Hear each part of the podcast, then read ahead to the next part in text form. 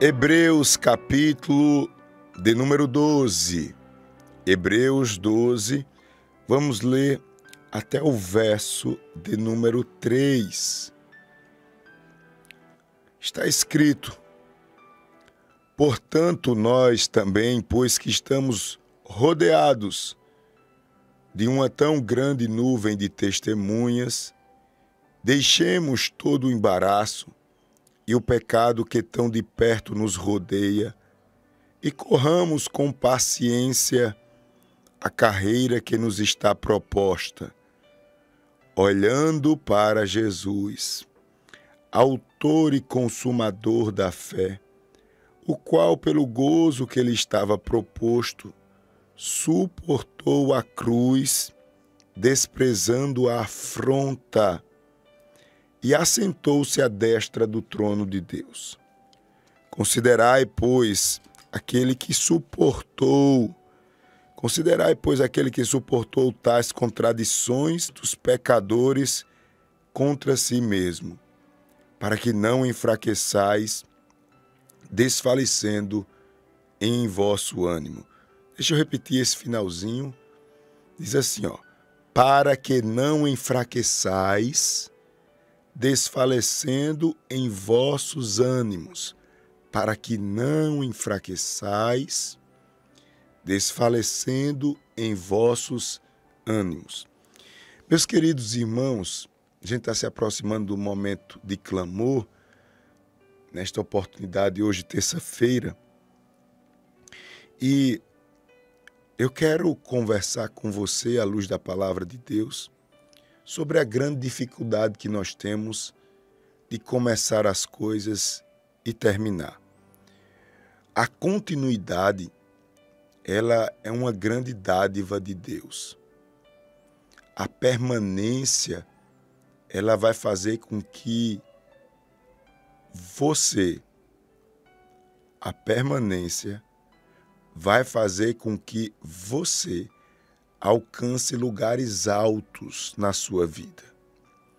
Quando eu falo de permanência, de constância, logo, logo vem talvez no seu coração, dizendo: Mas, pastor, eu acho que o pódio, a chegada, o troféu é para os fortes, é para os habilidosos, é para aqueles que têm mais, têm mais chance. No mundo espiritual não é assim. A sua vida espiritual não é assim. Nas batalhas da vida não é assim. Nas batalhas da vida, isto é, na sua relação espiritual com Deus, a sua continuidade e perseverança vai fazer toda a diferença. Eu preciso dizer a você o seguinte: o lugar que Deus quer que você chegue. Não são os mais fortes que vão chegar, não são os mais habilidosos, não são os que correm mais, este lugar é para você, com as suas limitações, com as suas frustrações, com os seus temores, você vai chegar a este lugar. Por isso, o Espírito Santo me incomoda a dizer a você que jamais você pode desistir. Jamais você pode sair do caminho jamais você pode olhar para trás. Jamais. Essa palavra é apenas para lhe dizer que Deus está com você. E se seu fardo está pesado, Ele é Deus para lhe visitar agora e retirar dos seus ombros todo o peso. Ele é Deus para lhe ensinar a administrar os seus traumas mais profundos. Lá que está na sua alma, Ele é Deus. Ah, eu preciso dizer isso. Para que você continue e chegue onde Ele quer que você chegue. Ele é Deus que, inclusive, Ele vai mudar o coração de pedra, transformar a vida das pessoas a vida das pessoas que estão ao seu redor. Daí a expressão dessa mensagem, perseverando em meio às provações. Eu vou continuar. Eu vou prosseguir em marcha, pastor Júnior. Eu vou esperar mais um período. Eu não vou abrir a minha boca para falar o que eu não sei, pastor. Eu vou resumir mais as minhas palavras e se não tiver palavras de, bênção, eu vou ficar calado, porque eu estou enfraquecido, pastor. E se não houver nenhuma atitude, se não houver nada novo, se não houver nenhum escape, pastor, eu vou enfraquecer e vou desfalecer. Você está precisando de ajuda e chegou a ajuda de Deus para você.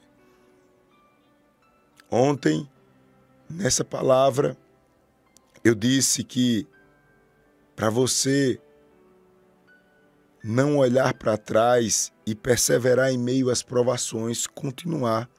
A gente aprendeu e está lá no meu YouTube e no meu Facebook. Desculpa. Está lá no meu Facebook e no meu YouTube a primeira parte dessa mensagem e nós aprendemos que a primeira coisa que você deve fazer é retirar da sua vida os embaraços o que o texto diz no verso 1 do capítulo 12 de Hebreus. Deixando todo o embaraço, deixando todo o embaraço e o pecado. E a gente viu que embaraço é tudo aquilo que nos atrapalha, é tudo aquilo que que é inútil e a gente perde tanto tempo, tanto vigor, dá tanta atenção vimos também que esse embaraço ele tem a capacidade de nos levar ao pecado. Não é pecado, mas você está prestes a cometer o pecado, daí a expressão embaraço. Perseverando em meio às provações, primeiro, eu preciso retirar da minha vida as coisas inúteis, as coisas que o texto chama de embaraço. Segundo, nós vimos ontem, nós precisamos correr a nossa carreira com paciência. Com paciência. Essa paciência, ela é uma dádiva de Deus que expressa a presença do Senhor nas nossas vidas. Olha que coisa eu posso dizer a você que uma pessoa paciente ou uma pessoa que tem a paciência fruto do Espírito de Deus é uma pessoa que você vê Deus na vida dela. A Bíblia não tem prazer no covarde. O covarde é aquele que, num primeiro momento, ele se comporta como corajoso, como disposto mas na hora mais essencial, ele recua. O que é que tem a ver o covarde com o paciente? Tem tudo a ver com o impaciente. O impaciente, ele não suporta a pressão. E de uma hora para outra, ele foge do propósito e faz acordo com qualquer situação para se ver livre da pressão. Eu estou tão impaciente, tão agoniado, eu já não suporto mais. E aí eu quebro os princípios, eu já não respeito a minha esposa, já não amo o meu matrimônio, eu já não amo meu Deus, eu quero me ver livre dessa situação. Eu estou tão impaciente, eu estou tão sobrecarregado que não dá mais. E aí você com suas mãos começa a destruir aquilo que Deus construiu na sua vida. É o impaciente, é o covarde que recua, que olha para trás. Agora veja, veja a postura do paciente. Aquele que Deus transformou está transformando a sua vida. Ele vê a situação. Ele sabe que não é fácil, que as coisas parecem cada dia piorarem. E olha só o que ele faz. Ele diz assim: Eu não vou tomar nenhuma decisão sem a orientação de Deus. Eu não vou vender a minha alma para ter a resolução deste problema eu não vou mentir, eu não vou trair, eu não vou perder a minha salvação. Mas se você fizer assim é mais fácil. Eu não quero mais fácil. Com isso, você está demonstrando coragem, zelo. Você está mostrando que Deus é na sua vida. Deus é na sua vida. Aprendemos ontem uma lição tremenda. Se você não estava ontem, guarde o que eu vou lhe dizer. Se você não tiver paciência, você vai tornar a sua família um inferno. Se você não usar essa virtude de Deus na sua vida, você vai tornar a sua família um inferno. Não só a sua família, o ambiente onde você está e convive. Espere em Deus. Seja corajoso. Deus não é Deus dos covardes. Deus é Deus dos pacientes. E eu quero concluir agora essa reflexão bíblica, além de tirar os embaraços da nossa vida, aquilo que é inútil, para a gente prosseguir, perseverar em meio às provações, ter paciência, você precisa olhar para Jesus. A Bíblia diz assim, ó, verso 2: olhando para Jesus, autor e consumador da fé o qual, pelo gozo que lhe estava proposto, suportou a cruz. Se você puder, diga comigo ou digite aí. Olhar para Jesus. Olhar para Jesus.